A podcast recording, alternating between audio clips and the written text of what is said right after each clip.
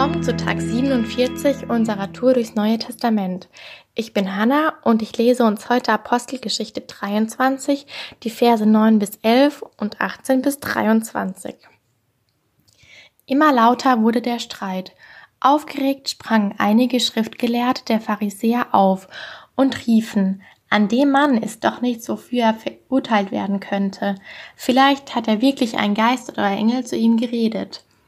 Der Tumult nahm solche Formen an, dass der römische Kommandant fürchtete, Paulus vor der aufgebrachten Menge länger, nicht länger schützen zu können.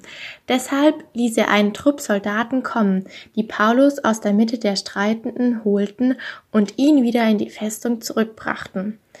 In der folgenden Nacht trat der Herr zu Paulus und sagte, Du kannst unbesorgt sein. So wie du in Jerusalem ein Zeuge gewesen bist, sollst du auch in Rom mein Zeuge sein. Und dann Vers 18. Der Hauptmann führte den Neffen von Paulus zum Kommandanten und meldete, der Gefangene Paulus hat mich rufen lassen und darum gebeten, diesen jungen Mann zu dir zu bringen. Er soll dir etwas mitteilen. Da nahm der Kommandant den jungen Mann beiseite und fragte, was hast du mir zu melden?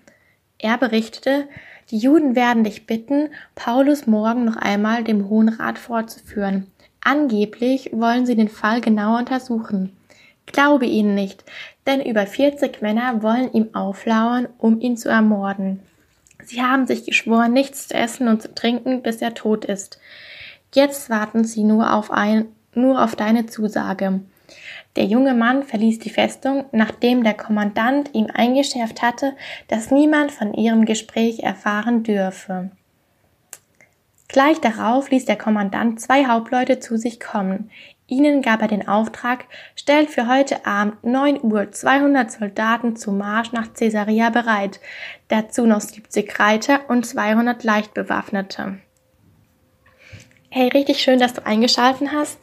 Ich finde Apostelgeschichte 23 richtig spannend und es hat mich wirklich gefesselt, das ganze Kapitel zu lesen. Gott hat da so ein richtige Abenteuer, ein richtiges Abenteuerkapitel mit Paulus geschrieben. Das Kapitel fängt relativ harmlos an. Der Kommandant stellt Paulus vor den Hohen Rat, um eine Streitfrage zu klären, die zwischen Paulus und den Juden steht. Dabei entwickelt sich dann aber ein heftiger Streit und der Kommandant muss Paulus vor der aufgebrachten Menge retten und lässt ihn dann durch, den, durch Soldaten wieder zurück in die Festung bringen. Die Lage spitzt sich dann sogar noch weiter zu und ähm, ein paar Juden sind so wütend, dass sie Paulus am nächsten Tag vor dem Hohen Rat auflauern wollen, um ihn dann zu töten. Zum Glück erfährt es aber der Neffe von Paulus und er kann den Kommandanten rechtzeitig warnen. Der sorgt dann dafür, dass Paulus wieder sicher in Caesarea ankommt. Ich bewundere Paulus so richtig, wie er in dieser Krise so standhaft, so mutig, ruhig, treu und auch furchtlos bleibt.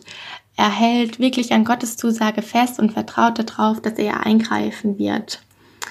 Ähm, wie wär's, wenn du dir heute auch vornimmst, genau wie Paulus, in Gott so ruhig zu bleiben und egal, was sich heute im Laufe des Tages gegen dich stellt, ähm, du darfst voll vertrauen, dass Gott sich sichtbar machen wird. Als ich so dieses, dieses Kapitel gelesen habe, habe ich mich gefragt, was Gott von uns erwartet, wenn wir uns wie Paulus in solchen, in solchen Lebenskrisen befinden. Und bin zum Ergebnis gekommen, dass dass sich Gott von uns Christen wünscht, dass wir genau wie Paulus in so einer Krise so richtig standhaft bleiben und ähm, ein Zeuge Gottes bleiben und quasi ähm, von ihm erzählen und von seinem Wort erzählen und ihm treu bleiben.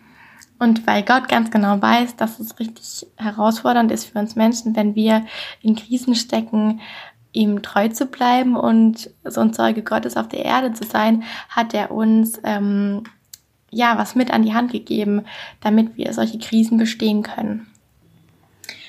Ich habe mir so drei Punkte rausgeschrieben, wie Gott möchte, wie er uns in Krisen begegnet. Und ähm, zum einen ist es, dass uns Gott in Krisen beschenkt. Gott zeigt sich in Krisen und Gott rettet in Krisen. Ja, Gott beschenkt in Krisen. Er lässt uns nicht alleine. In Vers 11 steht, du kannst unbesorgt sein. So wie du in Jerusalem mein Zeuge gewesen bist, sollst du auch in Rom mein Zeuge sein. Gott spricht uns da, oder spricht Paulus ähm, von Sorgen frei. Das macht Paulus richtig ruhig und ich finde es so faszinierend, wie, wie man Paulus wirklich gar nicht anmerkt, dass, dass er in der Krise steckt, dass er in Lebensgefahr auch schwebt und dass er eigentlich sehr unsicher sein müsste in Bezug auf seine Zukunft. Aber er bleibt richtig ruhig, weil er Vertrauen hat, dass Gott ähm, zu ihm in der Krise redet und dass er eine Zukunft für ihn vorgesehen hat. Außerdem zeigt sich auch Gott in Krisen. Ich finde es richtig stark, dass dass Gott einfach mitten in der Nacht sich Paulus zeigt, dass er ihn nicht alleine lässt, sondern dass er ihn in seiner Situation sieht, dass er weiß, dass er Ermutigung braucht und ähm, genau, dass er sich ihm nahbar macht. Und Gott will sich auch dir in der Krise zeigen. Die Frage ist nur immer, ob wir es zulassen, dass, dass sich Gott auch in der Krise zeigen darf. Außerdem rettet Gott in Krisen.